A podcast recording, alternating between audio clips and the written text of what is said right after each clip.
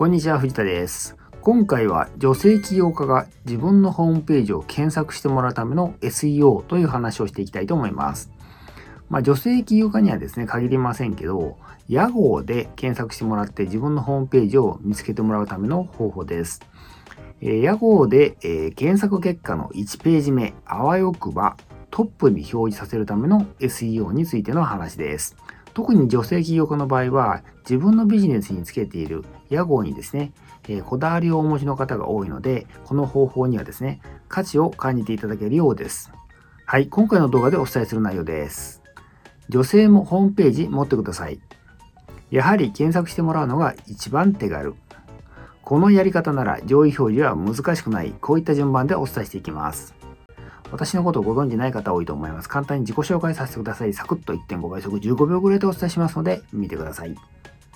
藤田博と申します。ウェブ集客コンサルタントをやっています。大学卒業後15年ほどシステムエンジニアとしてサラリーマンをやっていました。脱サラ独立してフリーのコンサルタントとして14年ほどやってこれております。現在は顧問契約とオンライン講座をサービスとして提供しています。よろしくお願いします。はい、女性もホームページ持ってくださいということで、え女性起業家の方はですね、ホームページをお持ちでない方結構多いですよね。え Facebook とか Instagram だけでビジネスされている方もいらっしゃると思います。ただやっぱりですね、ホームページは持っていた方がいいと思います。えワードプレスをですね、使えば簡単に作れます。えー、まあ、そもそもですね、伝えられる情報が桁違いに多くなりますし、えー、ブログもですね、ホームページの中に、えー、一緒にですね、えー、作って投稿することができます。そして、え投稿したブログをですね、Facebook なんかでシェアしたりすることもできます。え私が作ったですね、ワードプレスサイトの作り方というですね、え無料動画セミナーがあるんですね。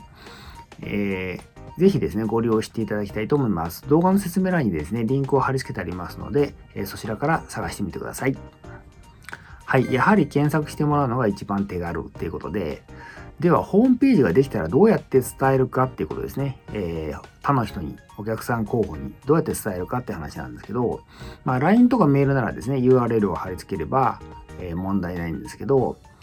名刺とかチラシの紙の場合はですね、えー、例えばですね、URL 記載してもですね、まあ、誰もめんどくさくて打ち込むことはないと思うんですよね。でまたですね、口頭で伝える場合も、電話も含めてですね、口頭で伝える場合も、URL をですね、口でですね、https コロンなんちゃらなんちゃらって伝えることはですね、まずないと思いますし、だからといってですね、今から LINE で送りますみたいな感じで送るのもめんどくさいですよね。それにそもそもですね、ビジネス的にはですね、こう見てもらうチャンスをですね、逃す、えー、リスクになる可能性があるんですよね。ですから、やっぱりですね、えー検索してもらうのが一番いいんですね。ま、QR コードっていう手もありますけど、やっぱり検索でですね、えー、お伝え、検索で探せるのが一番なんですよね。つまり、えー、何なんで検索してもらえば出てくるよって伝えられるのがベストです。まあ、逆にですね、あの相手からですね、なんで検索したら出てくるのって聞かれることも多いと思います。その時に、えー、スラッと答えられるっていうことですね。はい、このやり方なら上位表示は難しくないっていうことで、検索で上位に表示させるのは難しいと思ってる方も多いと思いますけど、えー、簡単にですね、上位表示させられる方法もあります。えー、検索上位に表示させるのが難しいのは、その検索がですね、売上に直結するようなキーワードの場合なんですね。例えば、エステサロン検索といった感じの検索ワードですね。最初からそういったキーワードの上位表示よりも、屋号での上位表示を優先させるならですね、話は一気に簡単になるんですね。えー、手順ですけど、どういうふうにやればいいかというとですね、まず最初にやるのはですね、あなたのビジネスの屋号にですね、えー、競合他社がいないことを確認することです。例えば、えー、フランス語で空間っていう意味はですね、あの、エスパスっていうらしいんですよね。カタカナでエスパスって書くらしいんですけど、このこのエスパスですね、ライバルいると思います？これ実際検索してみるとわかるんですけど、いっぱいライバルいるんですよ。ですからエスパスを屋号にしているところって結構あります。ですから、あの、ライバルいないだろうなと、他で使ってる人いないだろうなと思ってるようなワードでもですね、結構ライバルがいるんですね。ですから、あのフランス語とかですねイタリア語とかですねそういう外国語を使うよりも完全な造語の方がいいですね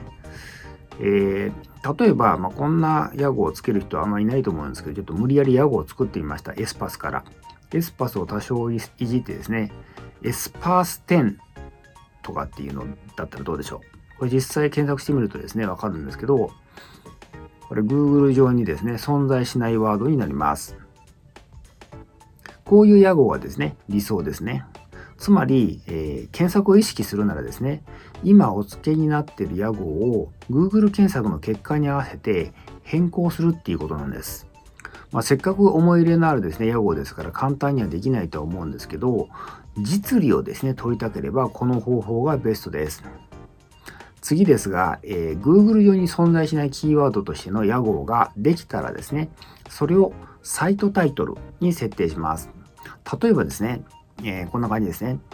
えー、エスパース10渋谷から徒歩7分のエステサロン。これがサイトタイトルですね。こういう感じでつけるんですね。で、加えて他のページですね。えー、これはあの、サイトタイトル、トップページのタイトルなんで、それ以外のページのタイトルにはですね、すべてページタイトルの最後、末尾にエスパース点が付加されるようにします。例えば、よくある質問のページにはですね、こういう感じになります。えー、よくある質問、縦棒、エスパース点。こんな感じですね。他のページも一緒ですね。お問い合わせ、縦棒、エスパース点とかですね。料金、メニュー、縦棒、エスパース点とか、そんな感じです。そういうふうにしますとですね、ウェブサイト全体にエスパース点が入ったですね、ページがたくさんできることになるんですね。ではですね、あの、今口で説明したんで、具体的にワードプレスの管理画面でどこで設定すればいいかっていうのを、えー、ご紹介します。はい。それではですね、ワードプレスの管理画面でどこに設定するのかっていうご説明をさせていただきます。えー、まずですね、この左の、今管理画面の中ですね、この左のメニューの設定一般から入るとですね、ここにサイトタイトルっていう、えー、項目があるんですけど、ここに設定します。これがサイトタイトルですね。例えばこんな感じで設定するということですね。で、設定したら、えー、保存をしてもらえばいい OK, OK です。で、次はですね、ページタイトル、ページ、各ページの方ですね。え各ページの方はですね、あの、使っているですね、テーマファイルとかですね、プラグインによって設定が違う、設定場所が違うんですけど、例えば、このオールインワン SEO を使っている場合は、一括で設定ができます。一括で設定できるというかですね、あの、各ページにですね、タイトル設定のルールみたいなのが設定できるんですけど、ここにですね、こう、ルールみたいなやつが書いてあります。これは例えば、固定ページの場合は、ここにページタイトルを